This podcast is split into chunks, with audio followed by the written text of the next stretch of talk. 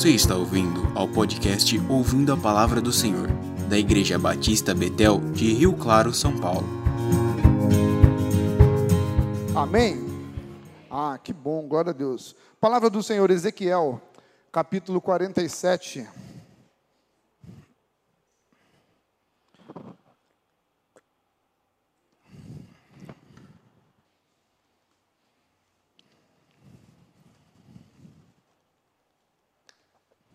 Vamos lá, do 1 ao 12.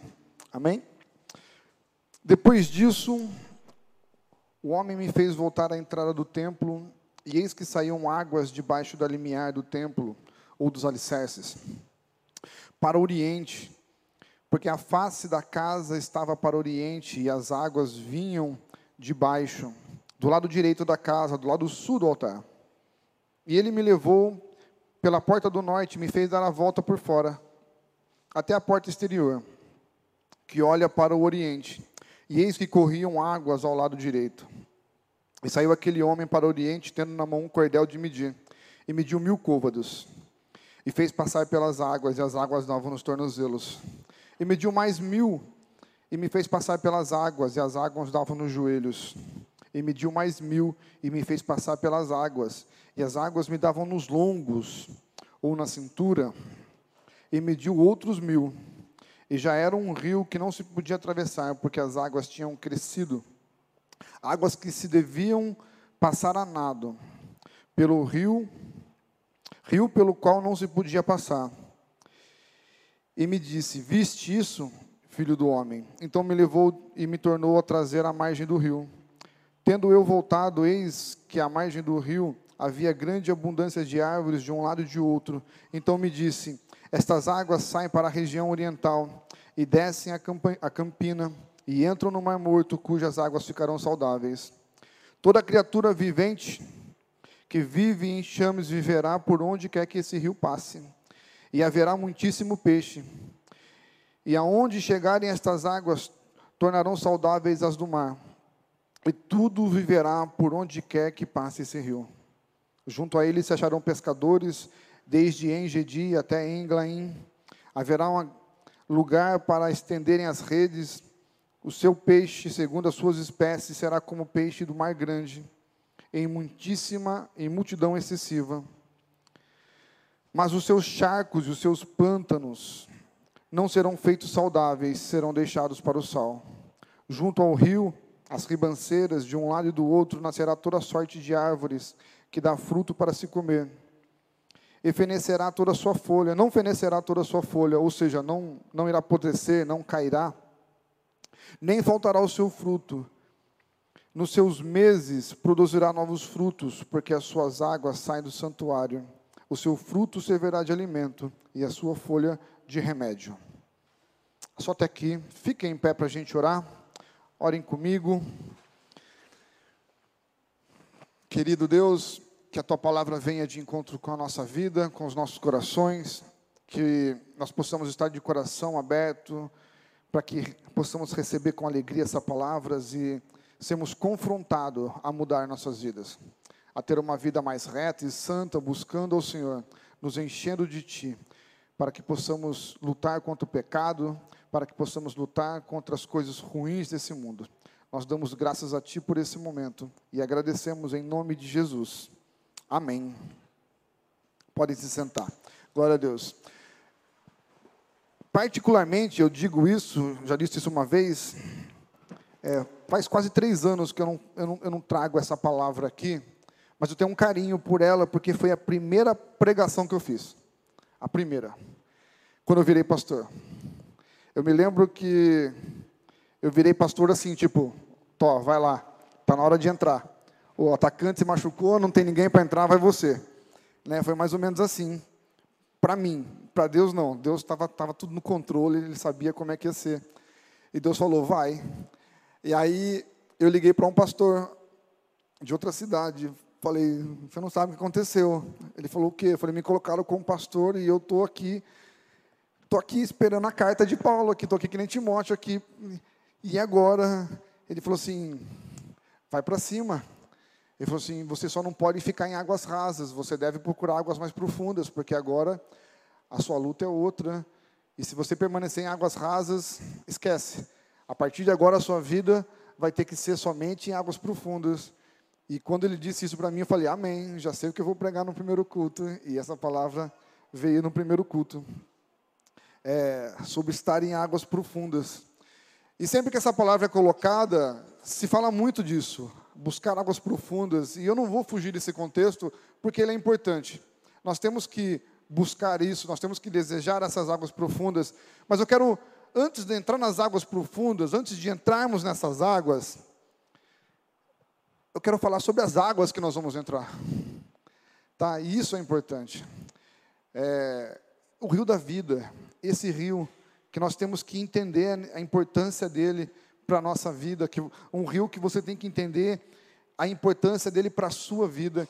Ele não é um rio qualquer, não é um rio apenas de água cristalina, não é um rio que tem só muitos peixes, é um rio da vida, água da vida. É o que nós precisamos. Quem bebe dessa água não tem mais sede, quem bebe dessa água tem vida eterna. É a água que nós precisamos, é, é, é a presença de Deus em nossa vida. E às vezes nós não entendemos a magnitude disso.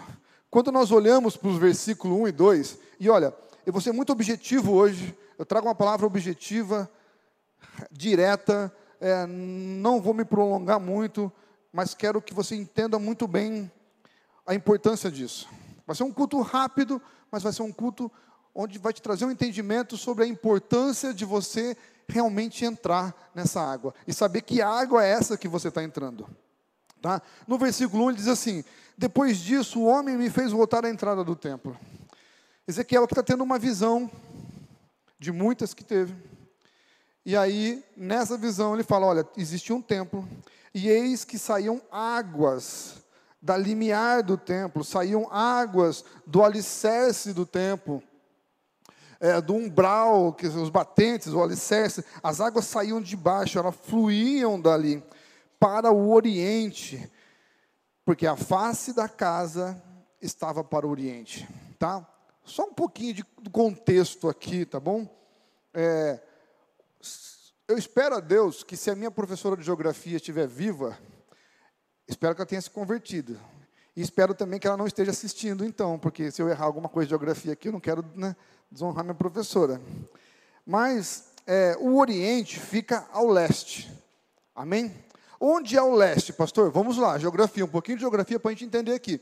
É, o, o leste fica onde o sol nasce.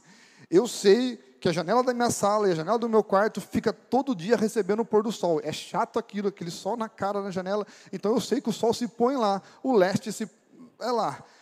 O oriente é onde o sol nasce, é o leste. O leste oeste. Eu aprendi assim na escola: quando você leva a mão direita para o leste, a mão esquerda para o oeste, a parte de baixo é o norte, a parte da frente é o sul.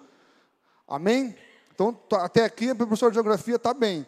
Ela não não me não estou envergonhando ela. A palavra fala que o templo tinha a sua frente para o oriente, a sua frente para o leste, onde o sol nasce. Assim como a, a, as águas fluíam para esse sentido. Ele diz que ele circulou a casa, saiu pela porta do norte, voltou, mas fluía por ali. Essa, essa água, ela fluía do trono de Deus. Essa água é a própria água da vida. É a água que todo cristão tem que beber. É a água que o ímpio nunca vai beber. É a água que o mundo nunca vai provar. É a água que muitas pessoas que se denominam cristão nunca vão beber também. Porque elas nunca tiveram preocupação de buscar essa água, de beber essa água ou de buscar águas profundas. Muitas vezes nós estamos ali na igreja, mas achamos que estamos na água, mas você vai ver que você não está, você está naquele charco de lodo, onde não recebe a água da vida. Essa água da vida, ela é uma bênção por onde quer que ela passe. Ela transforma tudo, todo lugar que ela passa. E ela não, ela não traz só a vida, ela não cria só a vida do zero. Ela traz vida àquilo que está morto. Dá para entender? Ela, ela restaura aquilo que está destruído. Ela faz novo aquilo que é velho. Essa água, ela tem o poder de transformar. Essa água tem o poder de mudar. Essa água tem o poder de tirar toda sujeira, tudo que é imundo e transformar tudo em novo. Essa água é a água que lava a nossa roupa de uma forma assim que fica limpa. Dá para entender o que eu quero dizer? Olha comigo, o versículo número 7. Depois eu vou voltar para o contexto da, de, das águas, do nível da água. Havia uma grande abundância de árvores de um lado e de outro. Por onde esse rio passa, tudo é bonito, tudo é perfeito. Por onde esse rio passa, nós vemos árvores, e não são qualquer árvores. Se nós começarmos a ler entender do 7 ao 12, você vai perceber o seguinte: descem, ó, versículo 8. Então me disse: Estas águas saem para a região oriental, saem para o leste, para onde o sol nasce, descem a campina e entram no mar. Entram no mar morto. No mar morto fala assim, ó, cujas águas ficarão saudáveis. Por que o mar morto é chamado de mar morto, gente? o Mar Morto ele fica muito abaixo do nível do mar, muito abaixo. Então toda a água que, que, que vem de chuva, seja do que for, ela escorre por ali e ela fica parada ali. E ela parada não tem como circular. A única forma daquela água sair dali é evaporando. E quando ela evapora, o que sobra dela são os sais. Dizem que essa água, um terço dela, da sua densidade, é sal são sais, um terço da sua densidade. Ela é tão densa, tão densa, que você não afunda. Quem já foi para Israel, ou se você já viu algum vídeo, ou você pode digitar no YouTube lá, pessoa entrando no Mar Morto e tal, você vai ver que eles entram e eles não afundam, de tão densa que é aquela água. E ela é tão carregada de sais, dizem que eles falam assim: olha, se você está com machucado, não entre, porque se entrar, vai arder. Alguns guias, eu estava vendo sobre isso, alguns guias avisam as mulheres três, quatro dias antes. Se você está pensando em depilar e entrar na água, fique esperto, porque vai doer. Então se prepara. É de tanto sal que tem. Mas se você também tem alguma micose, frieira, alguma coisa disso, é bom também, porque sara, sara tudo. Tá? De tanto sal que tem ali. Só que, é, como não escoa, como não sai dali aquela água, ela só sai por evaporação, ela fica parada. Por isso é chamado de mar morto.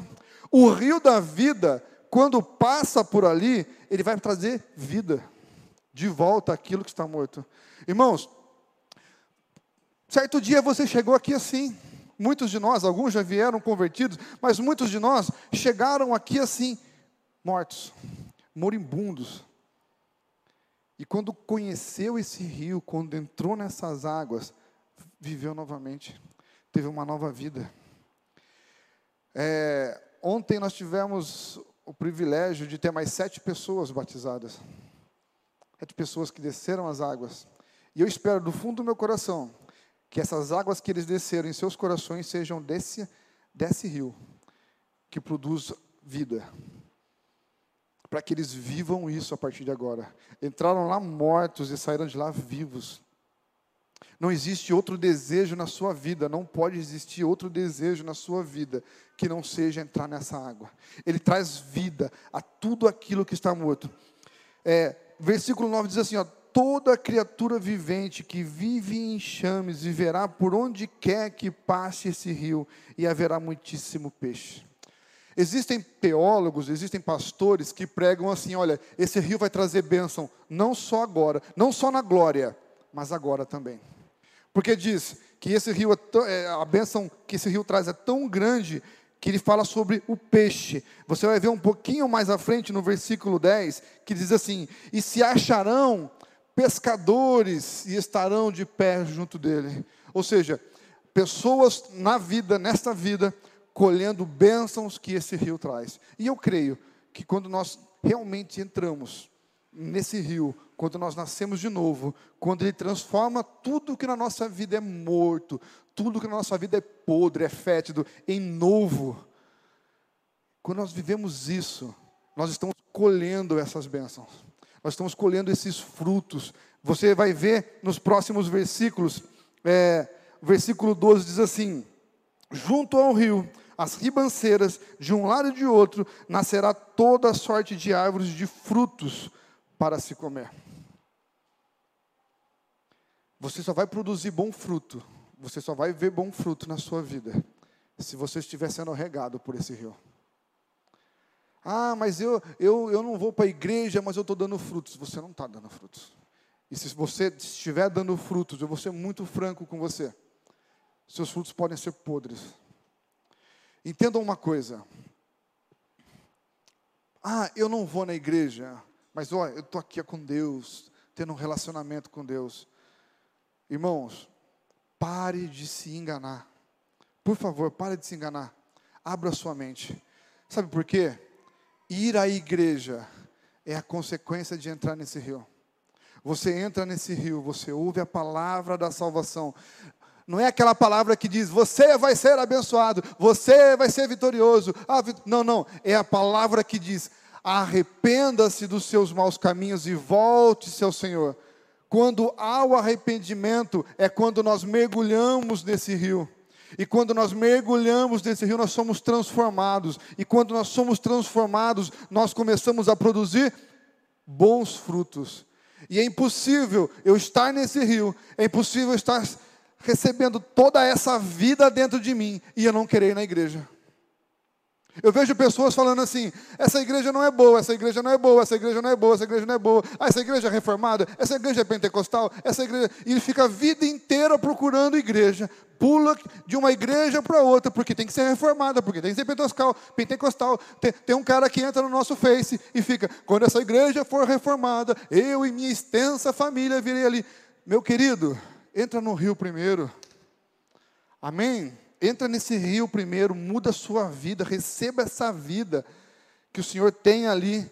E aí você vai perceber que você vai fazer parte da igreja, e você vai fazer uma boa obra, você vai ter o desejo. Quando nós entramos nesse rio, nós falamos assim: ó, eu quero ir para a igreja, eu preciso ir para a igreja, eu quero produzir frutos na igreja, eu quero ajudar na igreja, eu quero trabalhar na obra, porque Cristo morreu na cruz para que eu fizesse isso, para que eu avançasse, para que eu marchasse e não ficasse se escondendo em buracos. Consegue me entender? Nós estamos aqui vendo a igreja de Jesus Cristo, Jesus Cristo vivendo como moribundo. Uma igreja que não consegue nem colocar água no tornozelo. E que vive arrotando santidade. Nós temos que desejar, olha, eu vou entrar nesse rio. Porque é Ele, é o que flui do trono, é o que traz vida, vida eterna. E quando eu me lavo, quando eu me encho, eu não quero outra coisa que não seja isso. Aqui no mesmo versículo 12 diz assim: olha, seu fruto servirá de alimento e sua folha de remédio. Sabe, eu, eu vejo Deus sendo glorificado até através de remédios. Eu vejo Deus sendo glorificado em todo ponto, desde que eu entre nesse rio. Você foi para a igreja para quê? Você se converteu ao cristianismo para quê? Você levantou sua mão, sei lá, em um certo dia e disse: Eu recebo Jesus. Você desceu as águas do batismo para quê? Com qual sentimento, com qual pensamento? Você vive como um cristão de que forma? Você luta contra o seu pecado? Eu luto contra o meu pecado todos os dias, dobro os meus joelhos todos os dias, questiono a Deus todos Deus, me, me dá mais força para lutar porque eu não quero. Às vezes eu pergunto, mas será que é espinho na carne, que é para ficar mesmo aqui um cutucando isso? Porque eu não, não, não. Mas quando nós estamos nesse rio, a única coisa que nós queremos é ser limpos, queridos. É impossível você entrar dentro do rio da vida e falar assim: não tem problema, quero continuar sujo. Essa sujeira aqui é só uma sujeirinha. Não se nós queremos servir ao Senhor, nós temos que servir da melhor forma possível. Tudo quanto o Senhor colocar na tua mão para fazer, faça da melhor forma possível. Isaías, amém? Isaías. Isaías um dia se viu diante do Senhor Deus. E quando ele se viu diante do Senhor Deus, Antes de falar qualquer coisa, ele olhou para ele mesmo. E ele falou assim: ai de mim. Estou diante de Deus e olha, ai de mim, eu estou sujo. Nós vemos uma igreja contemporânea, a igreja da nossa época, chegando diante de Deus de qualquer forma, chamando Jesus de brother, de mano, que Jesus é meu camarada, sem reverência, sem temor, sem desejo, sem saber a diferença entre senhor e servo. Desde quando um servo trata o senhor da forma que quer?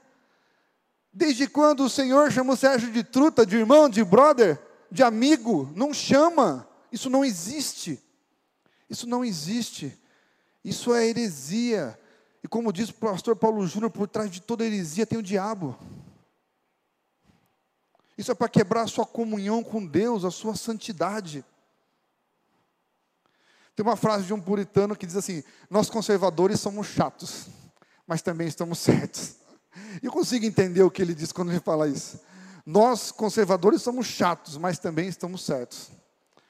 Porque um, um servo não se coloca diante do seu senhor, diante do rei dos reis, do senhor dos senhores, da forma que quer. Quando você entra nessas águas e você é lavado, transformado, e você quer chegar diante do Senhor, você quer chegar na melhor forma, não é, não é verdade? Hã? Quem começou a namorar, amém? Quem começou a namorar? Aí foi conhecer o sogro a primeira vez. Hã? O sogro, a sogra, né? Foi de qualquer jeito lá? Foi de roupa suja, cabelo zoado, né? Foi assim? Chegou lá de roupa furada? Hã? Não é? Não é? Só que diante de Deus quer chegar de qualquer jeito. É porque Deus é brother. Quem falou? Não tem temor. Não, não existe mais isso. Você vê uma, uma, uma geração de 20 anos atrás que se colocava diante do Senhor, até de uma forma, vamos dizer assim, um pouco exagerada. Mas pelo menos você falava, olhava para aquela pessoa e falava: serve a Deus. Não é? É ou não é? Quem é crente com mais de 10 anos aqui? 15 anos para trás? É ou não é? Você olhava uma geração de 15 anos atrás, já era, a pegada já era outra, a postura já era outra. E hoje? Não. E aí nós vamos chegar diante do Rei dos Reis. Eu quero entrar nessas águas. Truta, é isso que foi assim que funciona? Desde quando o servo fala assim com o seu senhor? Isaías, quando olhou, e viu Deus, disse: Ai de mim, porque eu sou homem impuro e habito no meio de pessoas com lábios impuros. Talvez ele, talvez transliterando para hoje, eu sou um cara que conta mentira, que fala palavrão e vivo no meio de, de pessoas que contam mentiras e falam palavrões. E a preocupação dele era essa. Ai de mim, o que, que eu vou fazer agora? E você acha que Deus queria que Isaías permanecesse na frente dele daquela forma? Não. Porque a palavra diz que um anjo pegou uma tenaz, uma brasa, e trouxe com essa brasa viva, candescente. E aquela brasa tocou os lábios dele para que ele fosse purificado.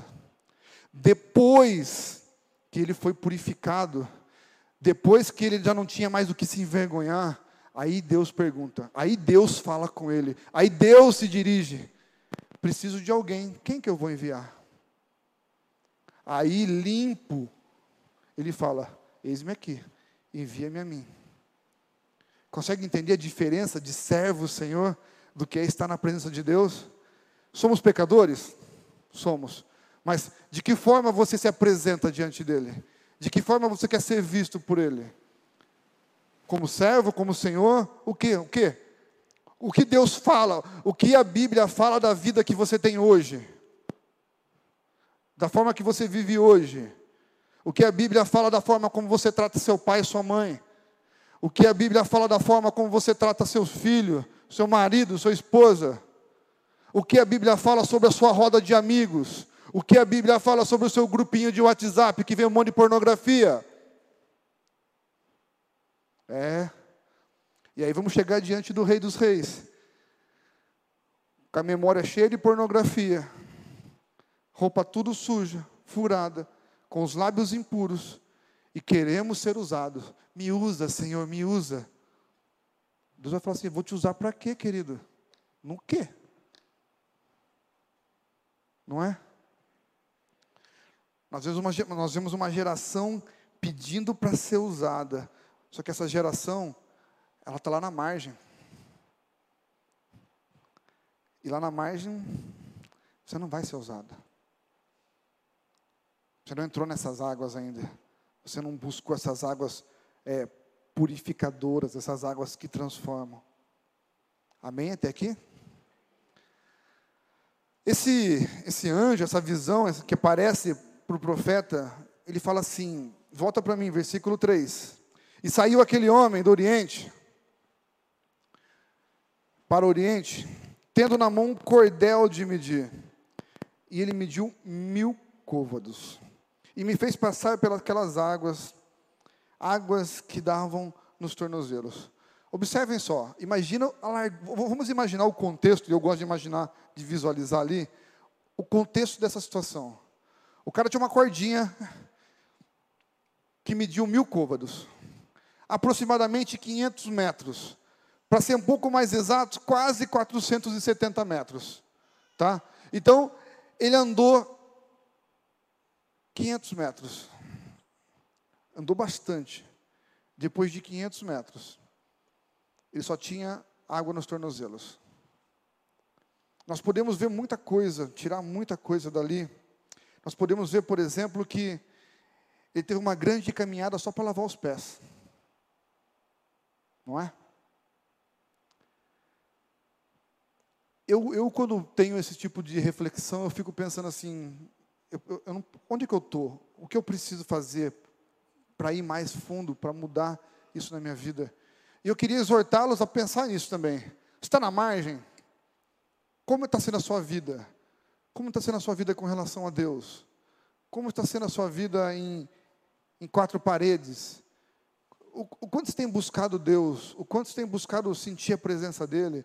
O quanto você tem buscado esse rio? O quanto você tem desejado entrar nessas águas? Porque às vezes nós desejamos entrar nessas águas se pegamos um culto de coaching. Você pega um culto de coaching, né? só que aí o culto de coaching faz você ficar feliz pra caramba só que na segunda-feira você já está desanimado de novo, porque o pneu do carro furou. E aí você viu que aquilo que o coach falou não serve para nada. Né? Então você está desanimado, quebrado de novo. Por isso que coach cristão não é bíblico, né? É a heresia do diabo implantado na igreja de novo. Tá? Mas eu, eu gosto de olhar e falar assim: olha, águas no tornozelo é quando eu desperto. Tá bom? Desperto. Por quê? Porque eu preciso me lavar. Pensamento meu, Amém? Preciso me lavar. Só que observe, você é conduzido 500 metros. Não é um enfiar o pé na água, sacudir e falar, lavei. Sabe, eu falo assim para o Luca assim, Luca, já tomou banho? Está andando descalço? Vai lavar esse pé. Ele abre o chuveiro, bate o pé no chão e sai. Não é isso. Não é isso. Nós estamos rindo, mas nós fazemos isso na parte espiritual das nossas vidas. Ah, eu vou me lavar, eu vou no culto de oração hoje, e aí eu oro no culto de oração, e o resto da semana, quem é Deus mesmo? O que, que é mesmo? O que, que o pastor, o que, que o pastor pregou domingo? Não lembro o que o pastor pregou domingo, eu vou, vou facilitar. O que o pastor pregou na quarta, que faz menos dias ainda? Qual foi a última vez que você sentou e leu três versículos da Bíblia? na Bíblia, não no Facebook.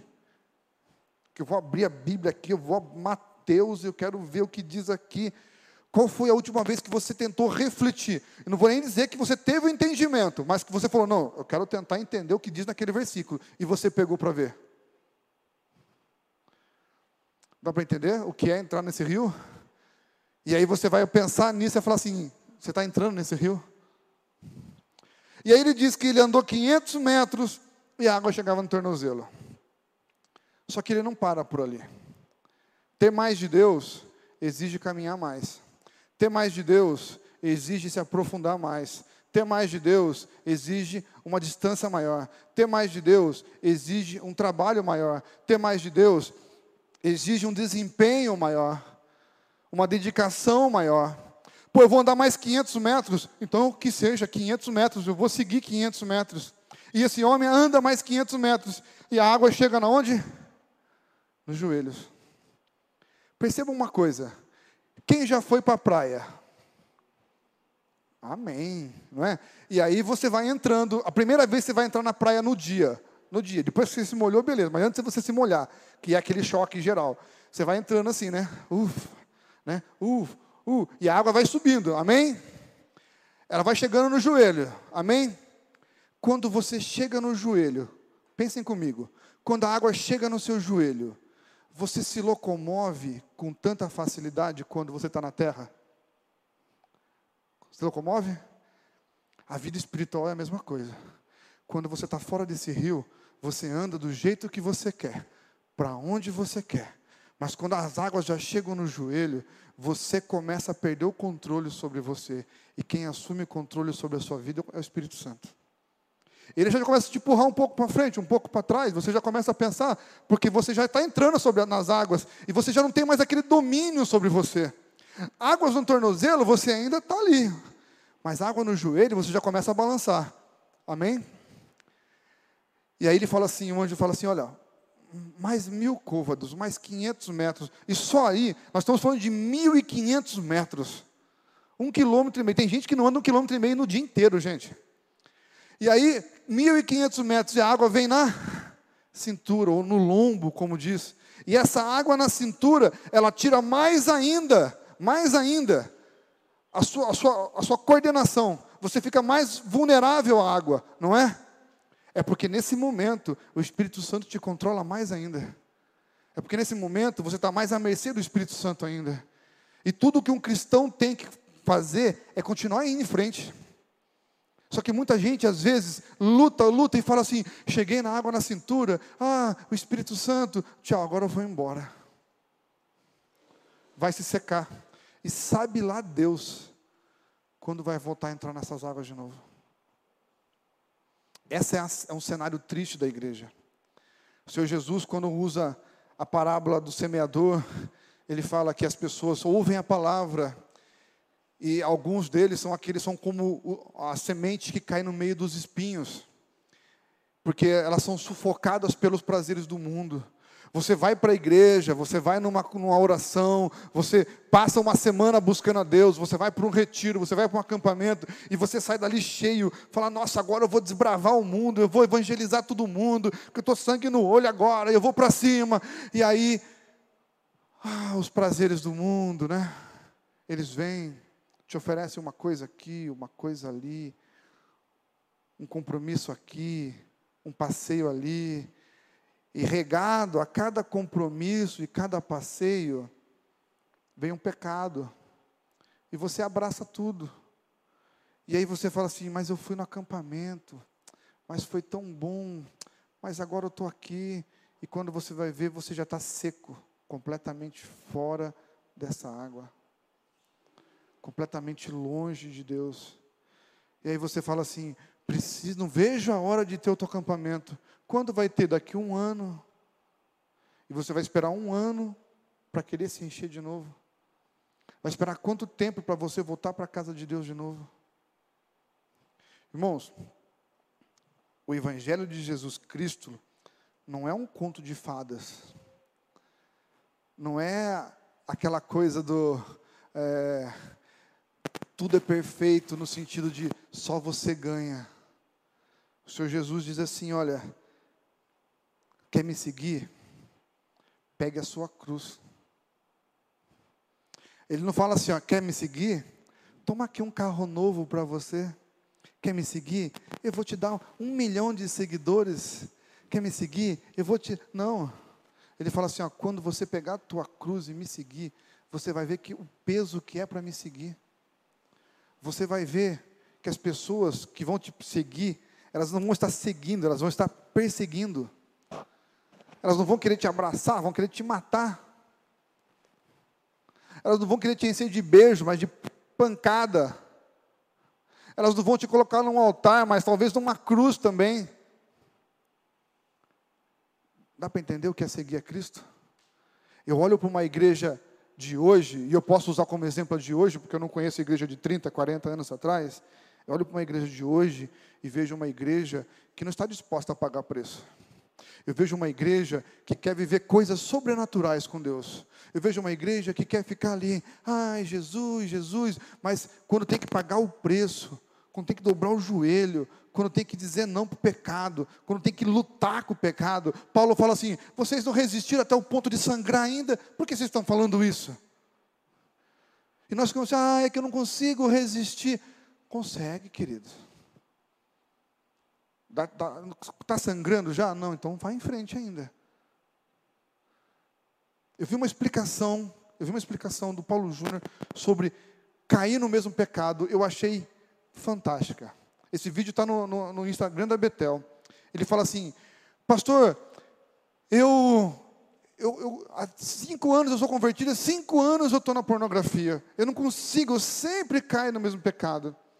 E ele usa um exemplo assim, ele fala assim, se você chegar na tua casa e o computador estiver ali, você vai ter acesso ao computador e você vai ver a pornografia. Não é? É.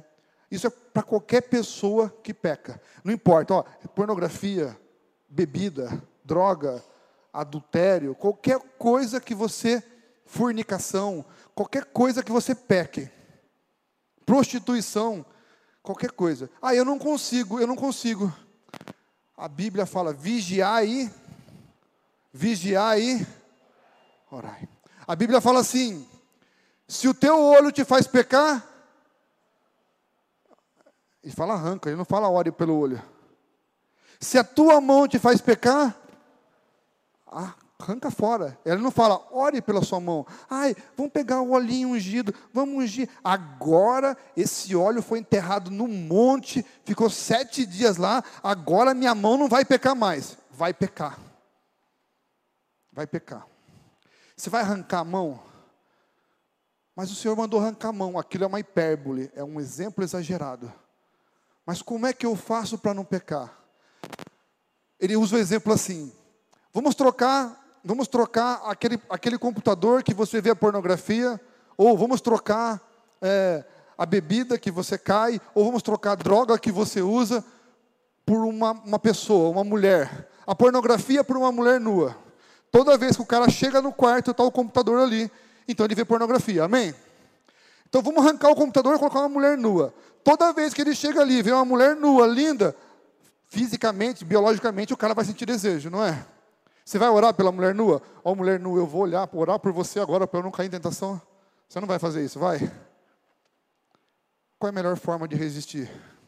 Mulher nua, sai do meu quarto. Dá para entender? Conseguiu entender o que eu quero dizer? Vigiando. Como? Se você sabe que você vai pecar com aquele amigo, aquele amigo não vai mais ser o seu amigo. Se você sabe que você vai ver pornografia quando chegar na tua casa, então desligue aquele computador. Se você sabe que você vai beber quando você encontrar alguém ou quando você ah, passar por uma determinada situação, evite aquela situação. Se você sabe que você vai acabar caindo nas drogas por causa de alguém ou de alguma coisa, evite isso. Eu, tinha, eu tenho um primo que ele passou um problema muito sério de dependência química, muito, muito sério de dependência química. E eu arrumei um emprego para ele. E eu arrumei um emprego, falei, ah, que bom, ele começou a trabalhar num posto de combustível, e a, e a gerente do posto gostava dele, ele trabalhou um mês, no segundo mês, eu fui lá para vender, eu passei lá, falei assim, e o meu primo, como está? Aí ele pediu a conta. Eu falei, meu, que vergonha, desculpa, olha, eu fiquei assim, tipo, arrumei o um emprego pro cara, o cara pede a conta, pô, vou te contar. E eu fui conversar com ele, falei, e aí, cara, você pediu a conta? Ele falou assim, é o seguinte, prima, do lado daquele posto tinha uma biqueira. E os caras vinham de madrugada conversar com a gente ali no posto. E às vezes oferecia droga. E eu fiquei com medo de cair e acabar pegando a droga. Então eu preferi pedir a conta do meu trabalho do que cair em tentação. Às vezes nós temos que tomar atitude radical na nossa vida, para que a gente não caia em tentação. Se o teu emprego te faz pecar, sai dele. Se a tua amizade te faz pecar, se afasta dele. Você nunca, você nunca, diga nunca, você nunca vai entrar numa água profunda, numa água purificadora, se você continuar carregando o seu pecado do seu lado. Se você continuar achando que você tem força para vencer o seu pecado. Nunca. Dá para entender? Isso é muito sério.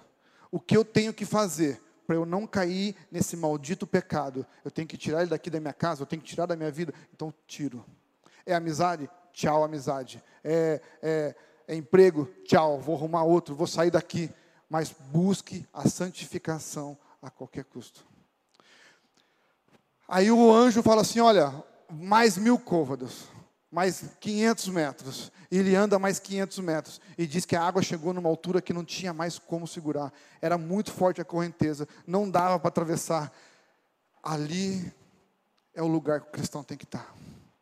Águas profundas.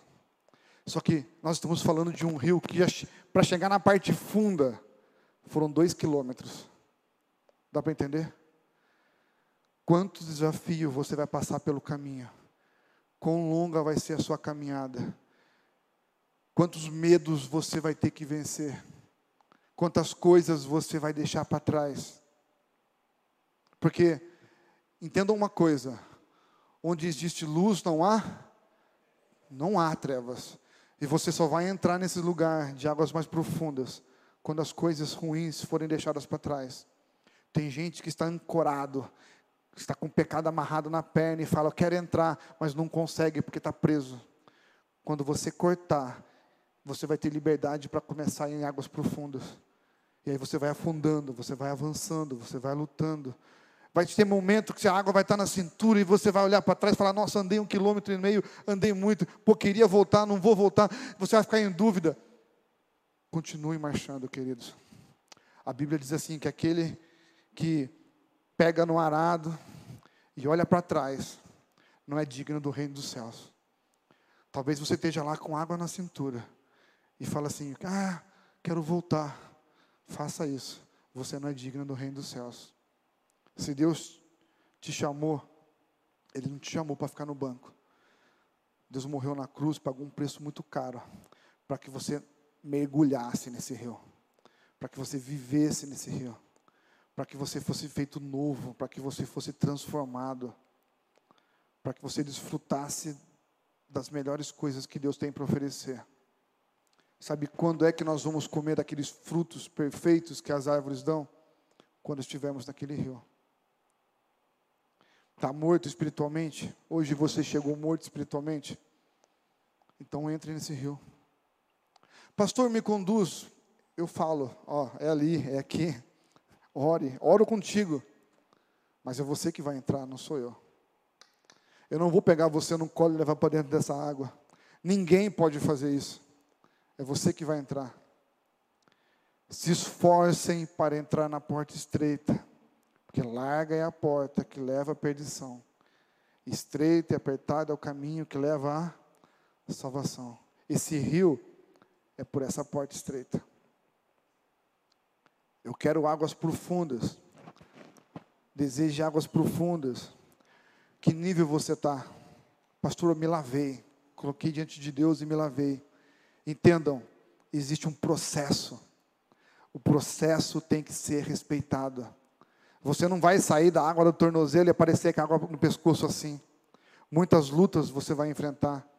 Quando a água bater na cintura, talvez você tenha medo. Talvez você fale, uh, a correnteza aqui, uh, continue. Continue. Você vai ver coisas grandiosas lá na frente. Por mais que eu chegue lá na frente e falo, nossa, aqui é muito bom, o lugar aqui é delicioso, estou vivendo coisas grandiosas. Eu estou vivendo a minha experiência. Não posso viver por você. É você que tem que ir e viver isso. Às vezes nós buscamos atalhos. Olha, não existe atalho para o reino de Deus. Às vezes vem alguém e oferece para você outros caminhos. Vamos por aqui, que aqui, ó, ó vamos fazer isso, ó, ó, e, e vamos fazer assim. Agora, agora aqui, ó, estou te oferecendo isso. Vem comigo. Só tem um caminho.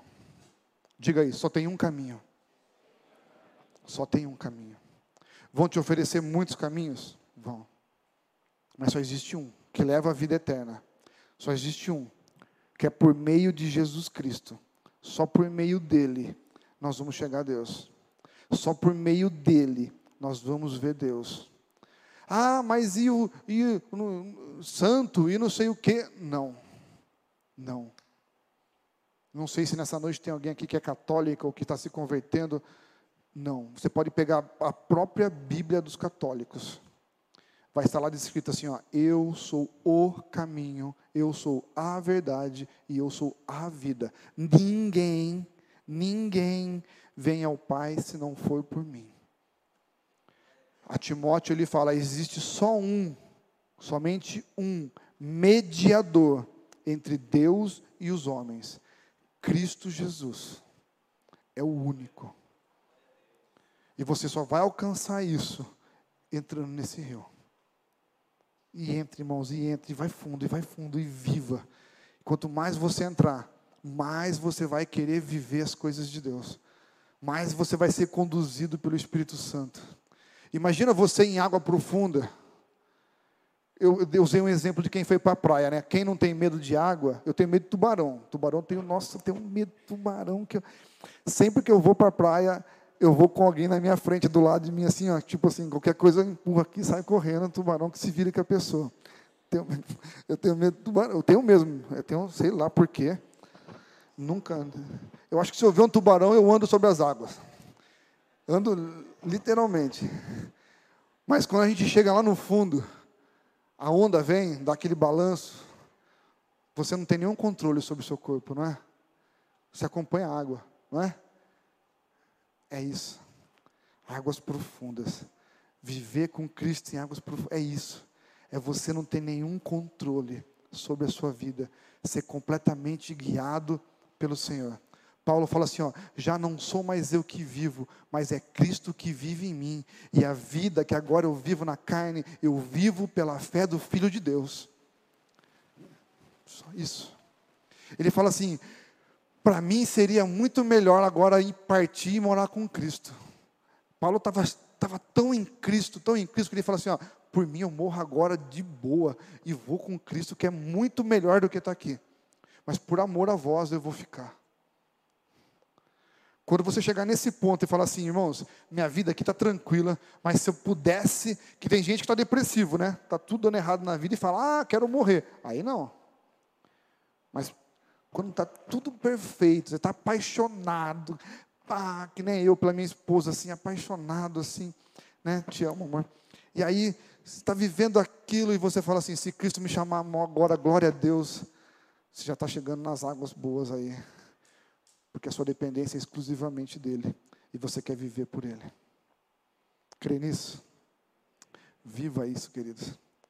Essa é uma palavra que direcionou minha vida no pastorado. Literalmente, é uma palavra que direcionou minha vida no pastorado. Volta e meia eu me lembro dessa palavra e quando eu tenho o privilégio que o Senhor permite que eu pregue ela, eu sou muito grato a Ele porque foi algo que me deu uma direção. Falou, olha, se eu preciso mesmo, eu tenho que viver em águas profundas. E quando eu encontrei aquele pastor que me disse aquilo, eu falo, cara, você foi realmente, literalmente, boca de Deus ali quando você me trouxe aquela palavra, porque ela me deu uma direção muito importante para a minha vida. Amém? Vamos ficar em pé?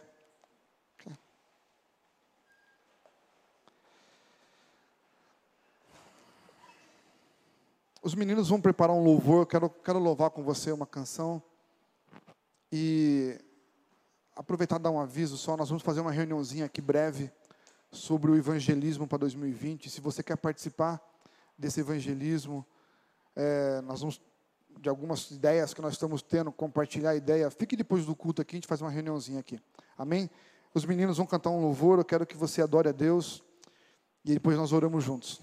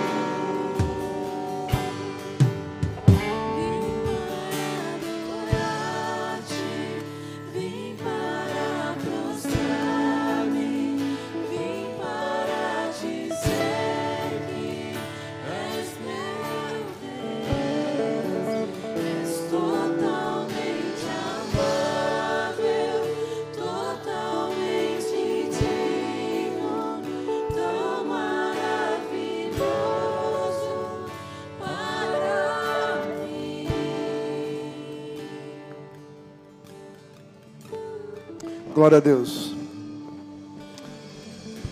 Senhor, em nome de Jesus, nós te damos graças por esse momento tão especial que a tua igreja possa colocar diante de ti, se colocar com temor, com desejo de servir ao Senhor, que antes de qualquer coisa nós possamos olhar para dentro de nós e ver o quão sujo nós estamos e, e precisamos ser lavados, ser transformados, para que nós possamos entrar nessas águas, Pai e à medida que nós fomos aprofundando, que nós possamos sentir a Tua presença em nossa vida, o Teu Espírito Santo nos guiando, Deus.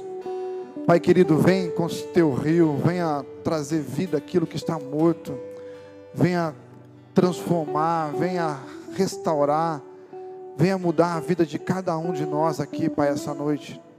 Nós queremos viver em águas profundas, nós queremos essa água que flui do Seu trono. Nós te damos graças por esse momento tão especial. Venha, Pai, curar os enfermos, aqueles que estão passando por lutas, enfermidades, aqueles que estão presos em vícios. Que o Senhor esteja quebrando essas correntes para que eles se libertem, Deus. Em nome de Jesus. Que a tua igreja que está lutando por uma porta de emprego, que o Senhor esteja abrindo, tocando, preparando o caminho para cada um deles. Em nome do Senhor Jesus, Pai. Nós agradecemos a Ti pelo Teu amor e pela Tua misericórdia. Amém. Que a graça do Senhor Jesus Cristo, o amor de nosso Deus e Pai e a comunhão com o Espírito Santo seja sobre a vida de cada um. Deus abençoe, tenha uma ótima semana. Vão na paz do Senhor. Amém? Aplaudam o Senhor. Glória a Deus. Glória a Deus.